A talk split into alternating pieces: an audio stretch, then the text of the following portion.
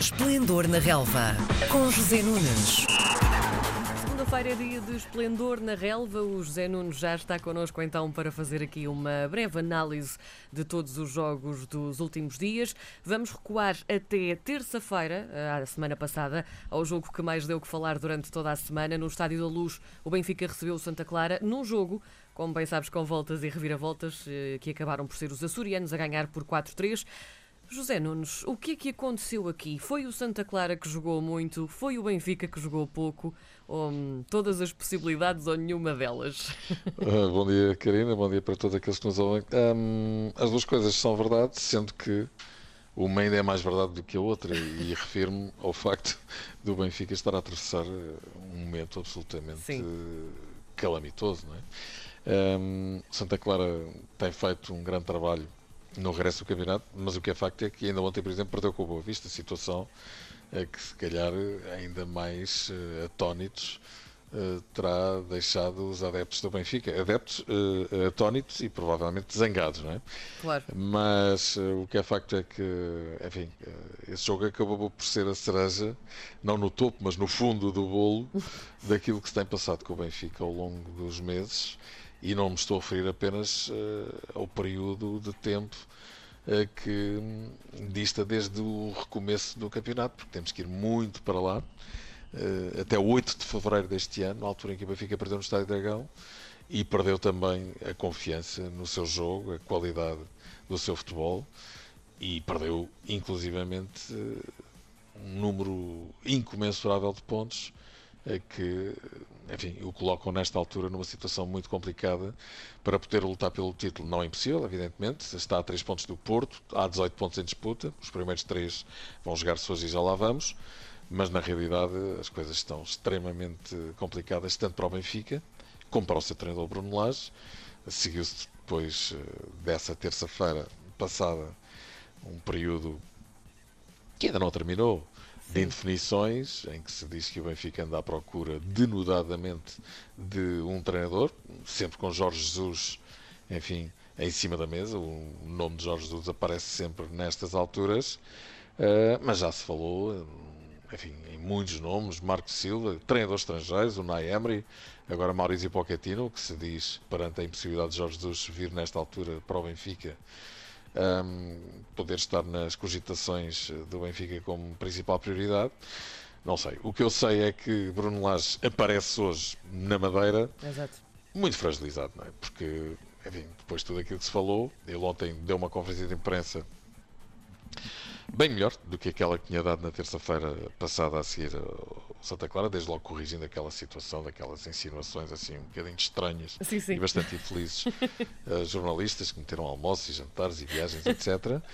Mas hum, dizendo que não se considera um treinador a prazo e que o objetivo dele é ganhar os jogos uh, todos até ao final da época, ganhar a Taça de Portugal, ser campeão não falando sequer já da próxima temporada, sabendo que ele tem contrato por vários anos.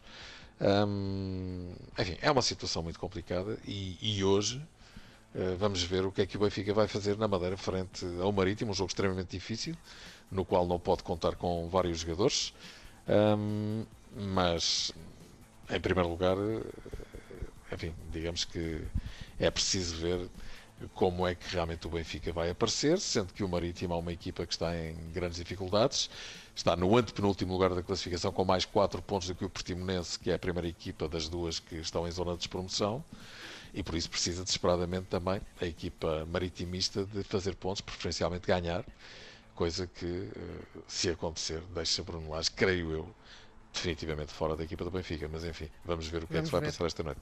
Na nossa conversa da semana passada chegámos a falar num jejum de golos do Porto e esta semana eh, podemos falar de barrigada, portanto foram 4-0 contra a Boa Vista. Que diferença uh, viste nos azuis e brancos que expliquem esta mudança? Eu acho que o Benfica, do ponto de vista mental, abriu um cenário uh, azul, idílico, com o sol a brilhar para o Porto a partir daqui. Que bonito quadro. Não é? Sim. Azul faz sentido quando estamos a falar do Porto, não é? Sim. Mas, na realidade, enfim, o Benfica com esta derrota frente ao Santa Clara criou ali mais uma, e já foram várias, oportunidades para que o Porto fugisse outra vez. Algumas o Porto não aproveitou e vice-versa. Houve situações em que o Porto também escorregou e o Benfica fez a mesma coisa. Mas hum, desta vez não. Apesar da primeira parte contra o Boa Vista, no derby portuense, não ter corrido de acordo uh, com os interesses e os desígnios do Porto, porque havia 0-0 ao intervalo, apesar do Porto dominar Sim. o jogo e ter tido algumas oportunidades para marcar. Na segunda parte, a partir do momento em que marcou o primeiro gol por Marega, enfim, abriu a torneira, marcou 4, fez uma grande segunda parte, foi a melhor exibição do Porto esses 45 minutos neste período pós-Covid. E vamos ver o que é que o Porto vai fazer em Passo Ferreira uh, hoje também. Vai jogar depois do Benfica, tal como aconteceu na jornada passada. Um, num jogo também ele muito difícil, porque o Passo Ferreira é uma das melhores equipas uh, nesta retoma do campeonato. Quatro jogos, três vitórias, uma derrota, e mesmo assim essa derrota aconteceu em Alvalade frente ao Sporting, com o Passo a jogar muito bem e até talvez a merecer outro resultado. Por outro lado, o Porto não tem uh, registado eh, resultados eh, positivos nas deslocações a passos para o campeonato nos últimos tempos e por isso, digamos que não é só o Benfica que está em dificuldades nesta deslocação à Madeira para defrontar o Marítimo. Também o Porto vai muito provavelmente sentir dificuldades frente ao Passo Ferreira esta noite. Só que o estado de espírito das equipas é diferente e isso pode pesar também na sua performance. Claro. Mas o melhor é esperar porque, enfim, isto agora eh, no Campeonato Português é tudo tão estranho e tão surpreendente que é melhor não arriscar vaticínios e já que estamos a falar do Porto talvez recuperar aquela frase intemporal do grande capitão João Pinto, prognósticos estão no fim, não é? Muito bom, muito bom. o, o Belenenses Chade e o Sporting fecharam também a jornada 28 na sexta-feira. O Belenenses até começou a ganhar, mas o Sporting deu ali uma volta ao resultado e fechou com 3-1.